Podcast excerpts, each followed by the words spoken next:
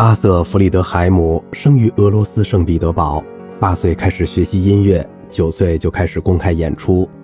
在跟随安东·鲁宾斯坦不太成功的学习了一年之后，他转而投在李斯特门下。李斯特起初并不很喜欢这个鲁宾斯坦的学生，只是觉得他很有个性。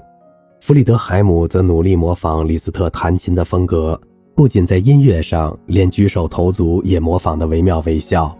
终于在1880年，李斯特承认了这位学生。拉蒙德的回忆录记载了关于弗雷德海姆的故事。匈牙利钢琴家布尔麦斯特在魏玛见李斯特时演奏了大师的第二钢琴协奏曲。弗里德海姆为他弹奏乐队部分时，居然可以背奏，令李斯特大为惊讶。李斯特另一位门徒格莱里希的1884至1886年李斯特授课笔记也描述了弗里德海姆上课时演奏李斯特第二叙事曲，被大师称赞为不能弹得比这更好了。他最终成为李斯特的秘书和最重要的学生之一。李斯特去世后，弗里德海姆先后在美国和英国演出并教学。他还创作了一些歌剧和两首钢琴协奏曲。他编定的肖邦作品的乐谱，至今还不时能看到有钢琴学生在使用。作为最能体现李斯特演奏风格的门徒，弗里德海姆留下的录音少得可怜，只够装下半张 CD。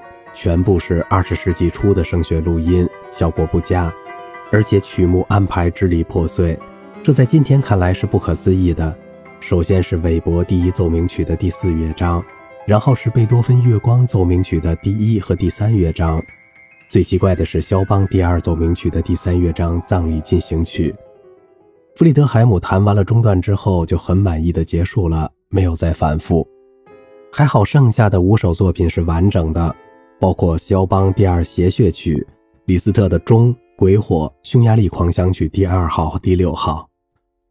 弗里德海姆的演奏具有浪漫派演奏家的一切缺陷特征：节奏不稳定，对作品随意篡改，极端的个性化。尤其是他的节奏实在太随意了，没有逻辑可言，让人觉得他似乎控制不住自己的情感。但他还是有些闪光的东西。他的演奏是大刀阔斧式的，潇洒的触键，漂亮的音色。在他演奏中的录音中，虽然不乏错音，但明显感觉到他大笔挥洒的姿态。经过句被改成刮奏，不时像开赛车似的猛然加速。他的录音中最成功的要数《匈牙利狂想曲》第六号和《鬼火》，前者他的八度虽然还算不上利索，但整体弹的有对比，有幅度。后者，他把音乐的那种飘忽不定弹得出神入化。